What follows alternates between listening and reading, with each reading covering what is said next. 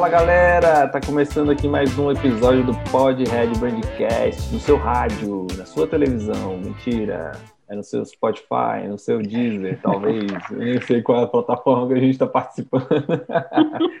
e aí galera, como é que vocês estão? Hoje o nosso episódio vai ser o primeiro de uma série bem legal que a gente está começando. Eu sou o Rodrigo Lopes. Fala galera, meu nome é Estela Cavalcante. Eu sou o Sanderson Átomo. E hoje é o primeiro episódio da série sobre as etapas do branding. É, a gente vai falar um pouco sobre esse processo, né, que é o branding, deixando bem claro já de início que o branding é um processo, né? Ele não é um. A gente faz, né, muitos projetos dentro desse trabalho com o branding, mas o branding em si, em si, ele é um processo porque ele é contínuo, ele não acaba enquanto aquela marca existir, você vai estar fazendo branding, né? Tem até um, uma frase que eu não lembro quem fala, mas eu acho que é o pessoal da Troiano que fala. Branding é verbo. Eu acho que várias pessoas falam, inclusive. branding é verbo, né? Ele é você estar fazendo né, o tempo todo, uhum. ele é contínuo. Então, é, pensando nisso, a gente dividiu essa, esse processo em quatro etapas, de acordo com a nossa visão mesmo, assim, né? E a primeira etapa que a gente vai conversar hoje é sobre a imersão, a etapa de imersão, que tem bastante conversa aí, né, sobre esse assunto. Os episódios sequentes vão... Sequentes, falam? A sequência, né? Uhum. Vai ser estratégia, né? Primeiro a imersão, depois a estratégia, depois a implementação e depois a gestão, que é a parte mais longa, vamos dizer assim, né? que é o branding propriamente dito, você, você prepara o terreno para depois fazer a gestão da sua marca, né? Já falei demais, o que vocês têm a falar aí sobre imersão, como a gente começa essa conversa? É, eu queria eu dizer vejo... que imersão não é só responder o briefing. Uhum. É verdade. Você ter o briefing. Claro. É... Imersão não é você receber informação, é você não, não é. fazer uma imersão para ir atrás das informações, né? Imersão é, precisa de muita pesquisa, né? O nome já fala por si só, você vai fazer uma imersão, você vai entrar no universo do, de onde o seu cliente está inserido, de, de onde o público dele está, para você tentar entender esse universo, para você poder tomar decisões e conclusões junto com o seu cliente. Né? É, Até para validar as informações que ele passar, né? Porque às vezes, por exemplo, ele passa informação sobre o público-alvo. E aí você vai e valida. E se você encontra algum tipo de incongruência, você tem que conseguir é, sentar com o seu cliente e trazer esses dados para conversar. É, inclusive a imersão é do cliente também, né? Assim, aqui o brand essencialmente é justamente para você passar essa visão para o cliente que ele não tem, né? A gente, enquanto designers, a gente ficava muito nesse a espera, né? A espera das informações, a espera da visão é, das respostas corretas para a gente simplesmente tangibilizar aquilo. O branding é justamente para sanar esse problema, que é uma questão que nunca foi real, né? O cliente não, não vai chegar para você, a não ser que ele tenha feito né, um trabalho de branding antecipadamente, e, mas ele não vai chegar para você já falando, olha, é, isso aqui, esse é o posicionamento, assim a minha, esses são os atributos, assim, não sei o que, tá, a gente ficava naquela, né, de fazer briefing, perguntando essas coisas para o cliente, mas o cliente simplesmente chutava. Né? O cliente geralmente ele chega e fala, não, eu acho que é isso, eu acho que é aquilo, meu perfil é, acho que é aquilo. É, tanto, tanto que a gente sempre criticou, né? Essa questão do cliente ficar falando que ele que ele atende todo mundo. Ah, a faixa etária é de 18 a 90 anos.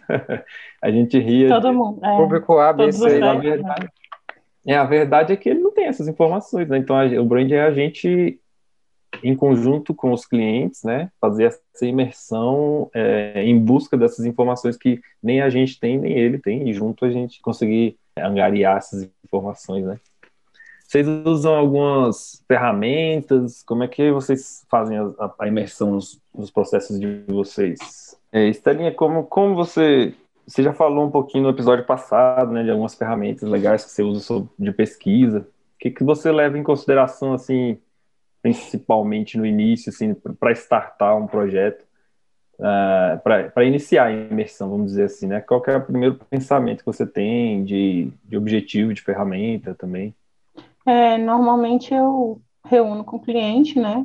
É, levo um, uma espécie de briefing que eu consigo tirar algumas informações dele, tanto de história, de expectativas, eu também tento perceber ali o que, que é uma necessidade ou, ou uma vontade pessoal do que é da marca, porque tem muita coisa que a gente tem que distinguir, né, do que é do cliente do que é da marca, né, gosto preferencial uhum. da marca. E aí eu, eu tento trazer, é, reúno isso tudo, o perfil da, do público-alvo, os produtos que ele vende, os serviços que ele oferta, um pouco de tudo, assim, do negócio em si.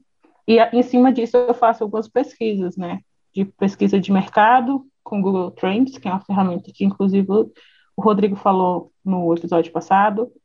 Uso também o Facebook Audience Insights, que foi uma ferramenta que eu citei, que dá para trazer alguns dados mais práticos de idade, faixa etária, é, personas, quantas pessoas a gente pode desenvolver, se desenvolver uma pessoa em cima de um produto ou serviço, ou se vai é, desenvolver uma pessoa em cima dos tipos de estilo de compra, se é uma compra mais cara, se é uma compra de entrada, enfim. E eu consigo também trazer alguns dados em cima disso de alguns questionários que eu utilizo, que eu não sei dizer se tem um nome assim de ferramenta, porque muitos deles eu fui aprimorando para ter uma noção de personalidade. Isso para mim é importante. Se é uma marca mais tradicional, uhum. se é mais uhum. clássica, se é uma marca mais moderna, mais também, né? Isso, isso. E aí, em cima disso, a gente vai desenhando é, essa ideia geral da marca. Legal. Assim, a minha visão sobre imersão, é, eu acho que no primeiro momento eu tento dividir entre uma imersão interna e externa. E dependendo do contexto, como eu falei no, no episódio anterior também, eu vejo, eu penso, eu olho, né, eu tenho essa reunião inicial também, tento entender o contexto, porque tem empresas emergentes, tem empresas que já existem há muito tempo, então, né, cada, cada, cada é um caso.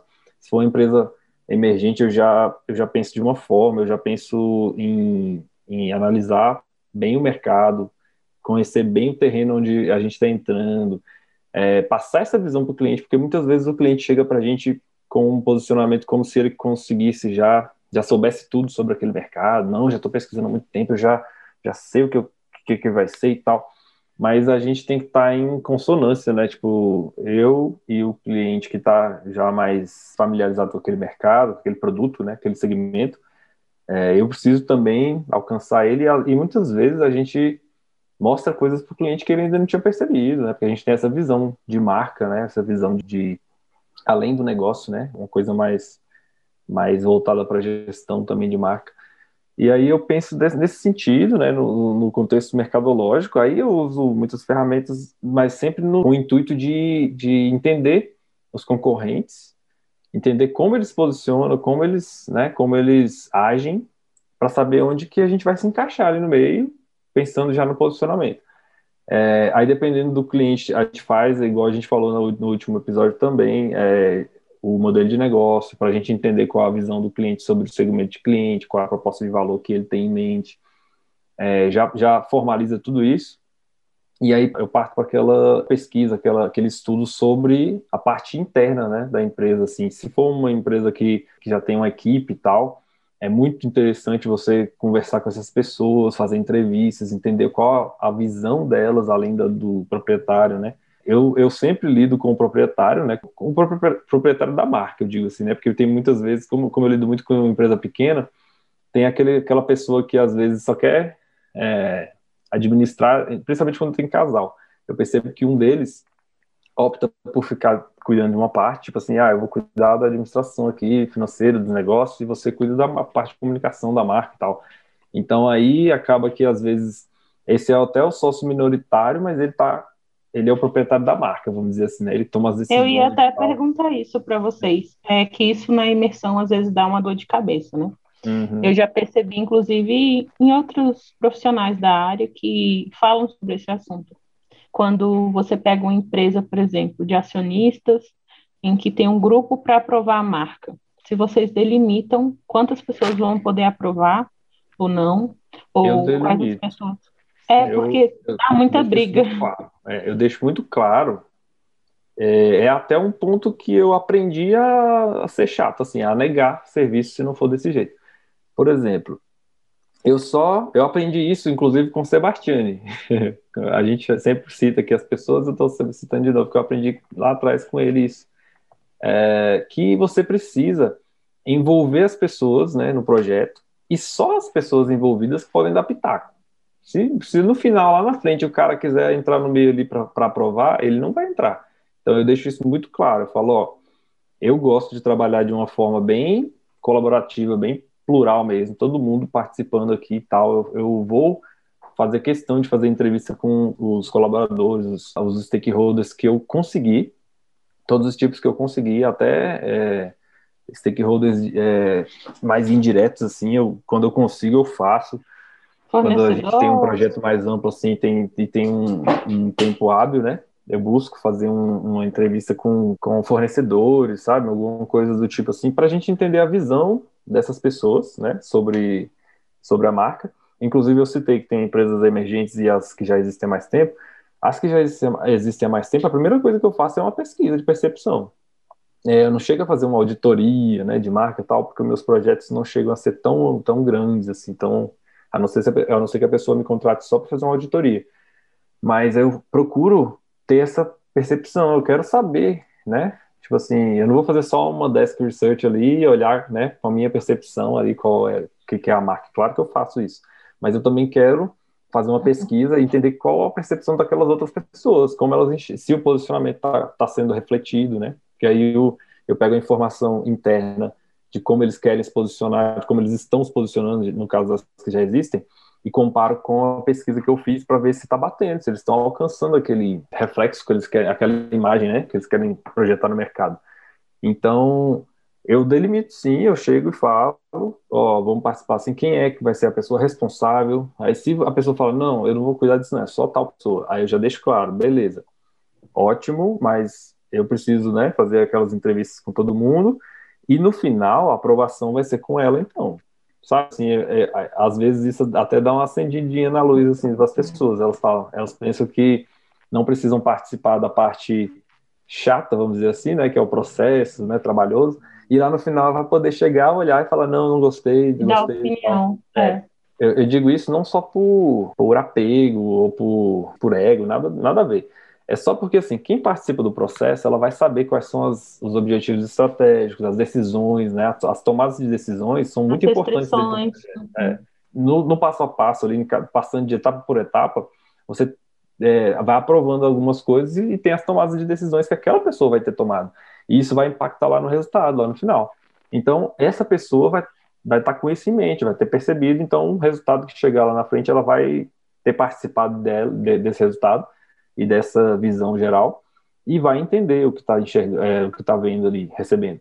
Agora, uma pessoa que não participou do processo, que vai chegar a ver só o resultado, vai só achar um monte de coisa, né? Ah, não gostei por causa é. disso, ela não vai ver os resultados das pesquisas e tal, tudo que a gente vai né, se envolvendo. Inclusive, nesse momento de imersão, é, é, é o momento de você estar tá startando o projeto, né?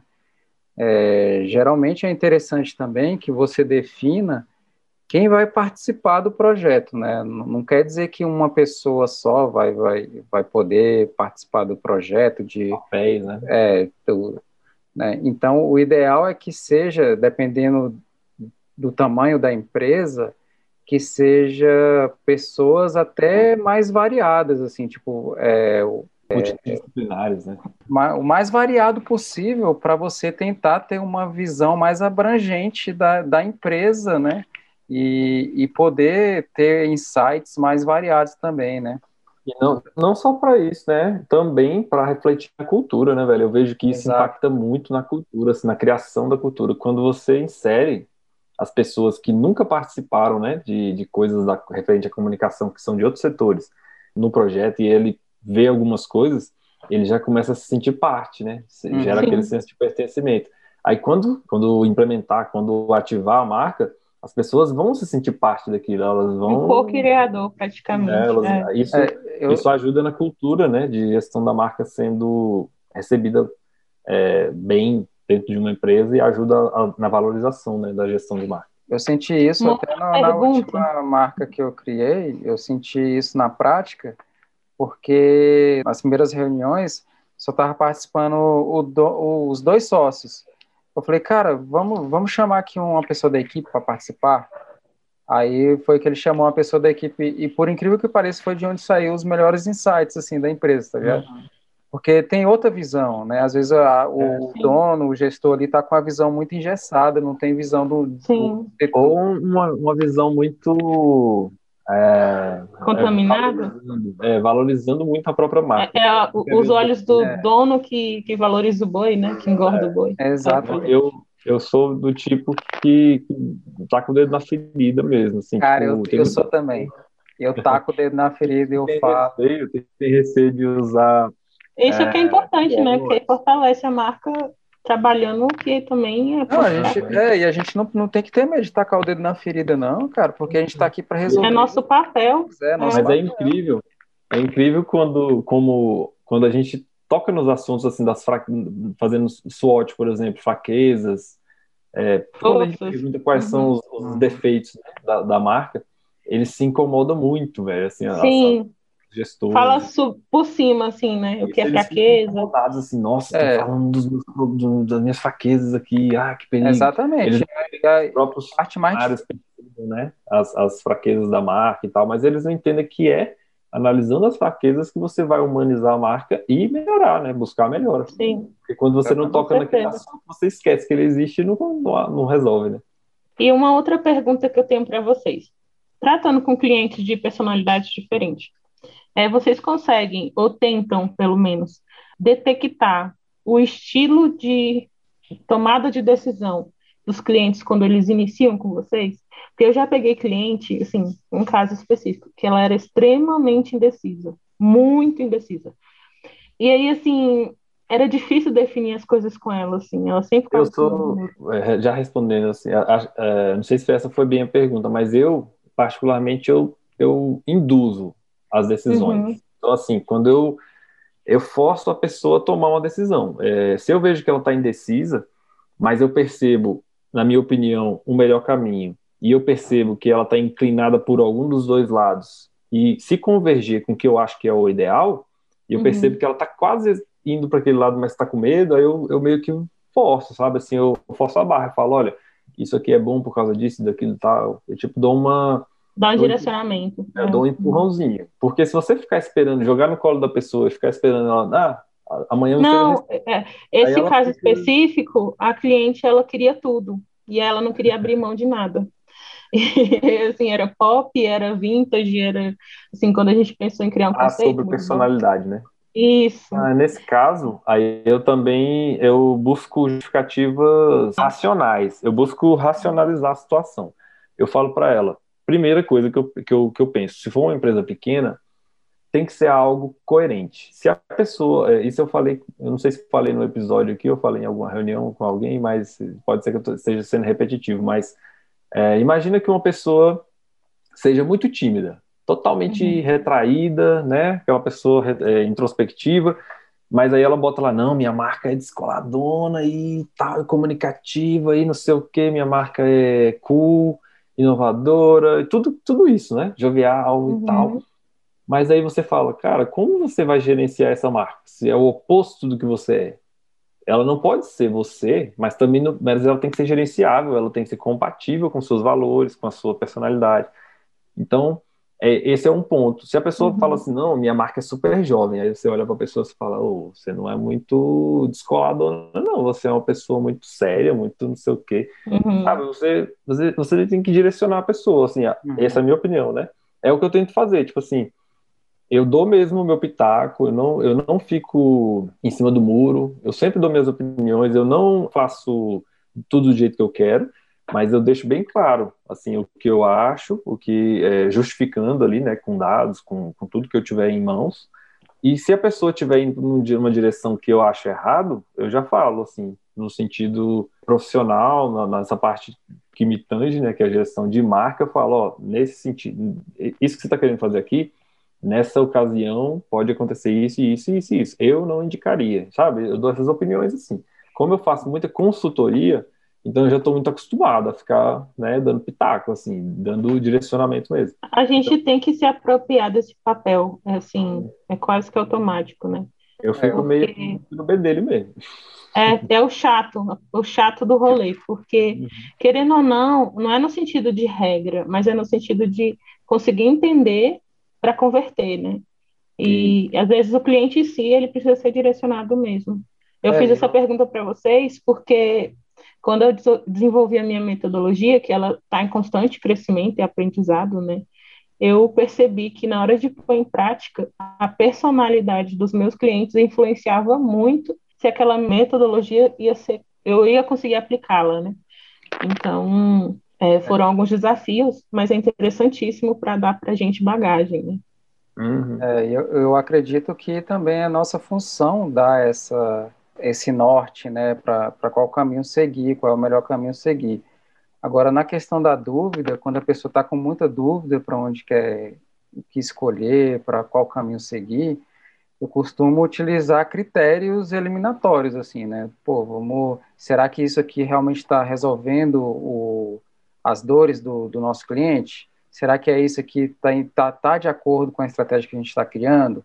É, um, eu também passei por uma, por uma questão de, é, de dúvida de personalidade, assim.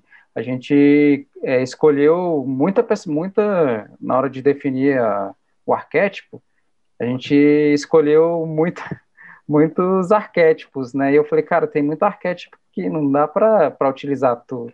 É, para você ter ideia, acho que é, é o, o cliente ele escolheu cerca de cinco arquétipos. Eu falei, não, mas espera aí, tem, tem tá, a gente tem agora que definir direitinho. Aí eu utilizei uma né, a questão de por eliminação, né? É, será que esse arquétipo realmente tem a ver com o que a gente quer fazer? Né? Então tudo isso tem que ser analisado. É, é, essa tomada de decisão tem que ser tem que ser bem bem direcionada também. Né? nesse quesito aí, aqueles, aquela ferramenta lá da Abaca ajuda muito, né? Porque é. apesar de ter muito, muito card é, parecido, é, quando eu usei, eu, eu, percebi isso, assim, que tem os subarquétipos, eles têm muita, muita coisa em comum. Então você, exatamente, eu tentei fazer isso também. Eu fui por, por eliminação. Eu não vejo problema de quantidades, assim. Eu acho que vai muito do de como você vai gerenciar, de como você vai fazer a gestão, porque se a sua gestão permitir, eu acho que não, não, não tem problema no número. Só tem que ser igual você falou, né? Tem que ser coerente, tem que ser justificado, tem que ser, tem que ter um porquê de estar tá usando aquilo, tem que ser primordial. Então, é, eu tento eu passei por isso também. No, na justificativa, eu volto lá na, na estratégia, né? A gente, a gente vai comparando as coisas. Ó, é, a segmentação de cliente é assim, proposta de valor é assim, os seus valores são assim, não sei o que, tá combinando tal. Eu fico comparando as coisas, fazendo uhum. ligações assim. É, principalmente nessa questão dos arquétipos, né? Será que é, é assim que, fechar, que você né? quer, é, como é que você vai se comunicar com seu público, né? Porque o arquétipo vai editar isso, né? A sua personalidade. Tudo tem que se converter em uma única coisa, assim. É, essa mensagem com esse corpo com essas características, né? Não precisa ser uma característica só, um arquétipo só, mas é. que você consiga é, fazer uma gestão que a empresa sendo vista de fora, ela não parece que é tripolar, quadripolar, ou cada hora uma pessoa. Pode ser esquizofrênica, né? É, tipo isso. É, Eu passei por experiências assim, Sam, com clientes, na verdade eles eram sócios. Então, quando eu, quando eu pego so sociedade, eu faço para cada um. Eu pego para esse, eu pego para esse, para conseguir depois converter a visão dos dois e eles perceberem que eles são pessoas com opiniões diferentes. Uhum. Porque isso se torna um desafio para mim, encaixar um conceito que una o, a personalidade X e a Y de cada sócio. Quando, a, né? quando a empresa é um pouco maior, é mais, mais fácil, ao meu ver. É. Porque quando ela é maior, você vai comparar com o que ela já tem de reputação, né? Tipo assim, Sim. É, o dono da empresa, às vezes, é um senhor de mais idoso e tal, mas a empresa, às vezes, é, tem uma, um, uma vida própria ali, totalmente diferente da personalidade dele, dos gostos dele. Isso justifica por si só, né? Você fala, ó, sua empresa é vista assim, assim, assado, de acordo com a nossa pesquisa de percepção aqui. Então, pronto, já, já matou. É. Você fala, não, é, o atendimento da sua empresa é visto como um atendimento muito é, jovem, eu, eu dou sempre os mesmos exemplos aqui, mas é para ficar mais fácil. É, é, não, mas é. É, é por isso que essa. Legal, é, é, como é que fala quando é solto, assim, é, não é descolado. é um atendimento mais. Não, não te chama de prezado, senhor, né? Tipo assim, uhum. tipo, prezado Rodrigo. Normal. É, é por informal. isso que, que essa questão da, da, da escolha do arquétipo, antes, no começo, quando eu comecei a, a mexer com branding, eu colocava muito ali no começo, entendeu? Mas agora eu já deixo mais para o final. Porque uhum. aí você vai ter uma visão já de como, como que está a sua estratégia, já, já tem alguma coisa formalizada ali, inclusive depois de você, até do, do, próprio propósito, né? Você já vai começar a definir como é que vai ser a sua comunicação. Então, o, o ideal uhum. é que fique mais ali para o final mesmo, né? Ainda mais com propósito, né? Outro Por exemplo, ponto é, nessa, fica mais fácil de você, você escolher, né? Você uhum. ter, ter, ter essa noção de qual arquétipo combina mais com a sua empresa, né? A gente está falando muito de arquétipo, vai ser lá, a gente vai falar mais na, na quando a gente for falar de estratégia. Mas, mas é interessante falar daqui essa questão do, do, do arquétipo, que não necessariamente o arquétipo tem que ser é, relacionado à sua personalidade, né? A gente tem uma gama, um, outros fatores que influenciam a escolha do arquétipo. Ele é exatamente para não ter, né? Tipo assim, você escolhe, você cria uma, uma personalidade arquetípica justamente para você não ficar preso não a, a, uma, é. a uma personalidade humana de alguém específico ali que vai prender a gestão da marca. É justamente para a marca ter uma vida própria, né? Exatamente. Só observação. Mas tem que ver muito do modelo de gestão, né?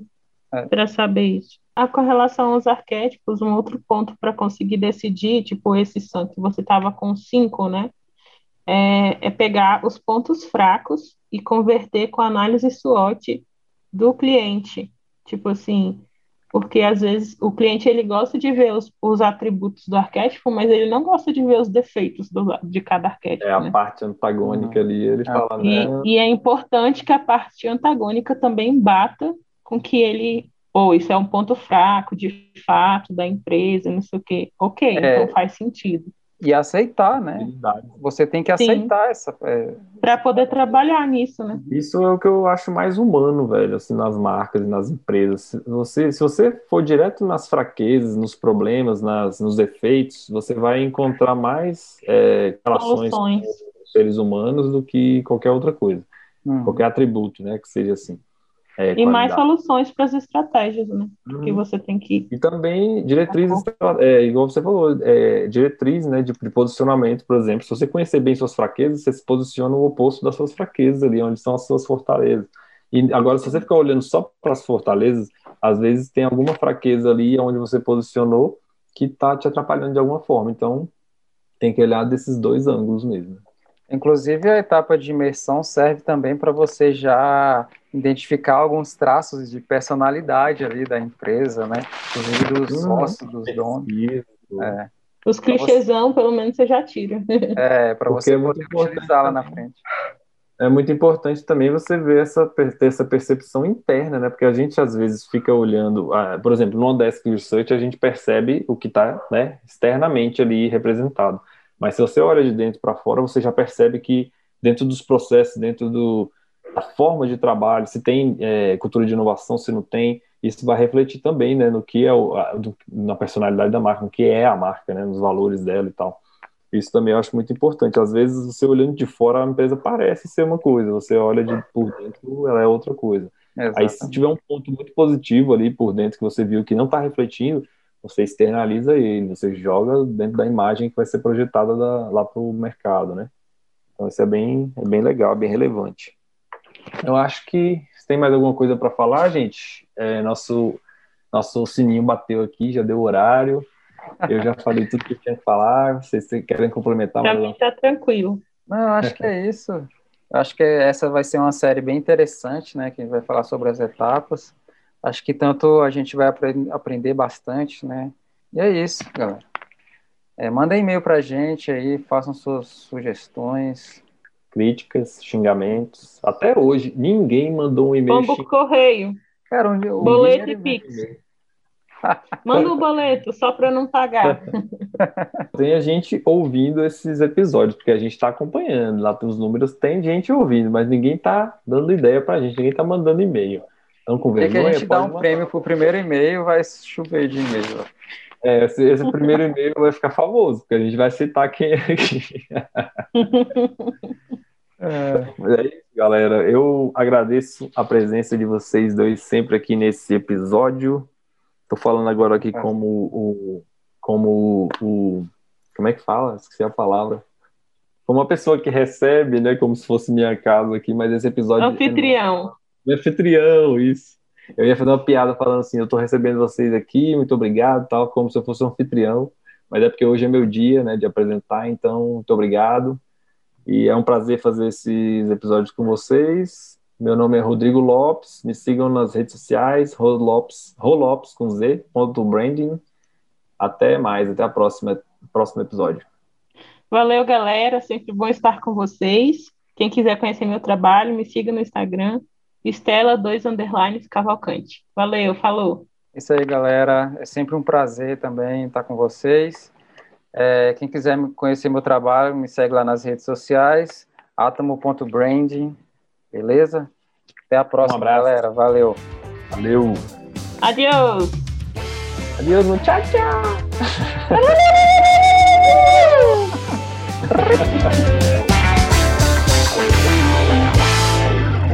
Eu, sou... sou Estela.